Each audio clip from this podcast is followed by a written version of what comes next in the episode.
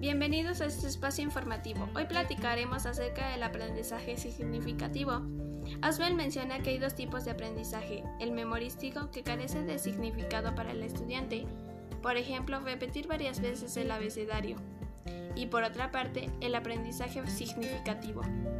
David Asbel define el aprendizaje significativo como el aprendizaje que ocurre cuando la información nueva se conecta con un concepto relevante y existente en la estructura cognitiva. Pero, ¿qué es la estructura cognitiva? Es un conjunto de, de ideas que un individuo posee en un determinado campo del conocimiento, así como su organización, por lo que el nuevo conocimiento modifica la estructura potenciando a los esquemas para formar un nuevo conocimiento. Por ejemplo, en las clases hablan acerca de la pendiente, sin embargo, esta palabra no tiene significado. Hasta que es relacionada con una rampa o bien con la bajada de una montaña.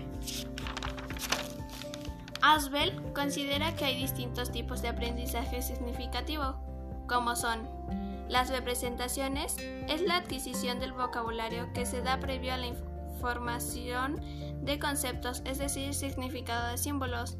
Los conceptos se definen como objetos, eventos o situaciones que poseen atributos de criterio comunes y que se designan mediante un símbolo. La asimilación ocurre cuando el niño amplía su vocabulario para hacer definiciones.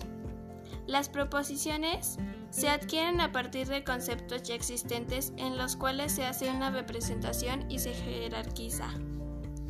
Para Ausbel es necesario que haya organizadores previos que ayudan a que el estudiante reconozca e identifique elementos que, sean significativos para su aprendizaje. Por lo tanto, si el aprendizaje memorístico se complementa, puede llegar a ser significativo. Volviendo al ejemplo del abecedario, las repeticiones de solo nombre de las letras no son significativas hasta que son relacionadas con sonido y con una imagen. Gracias. thank you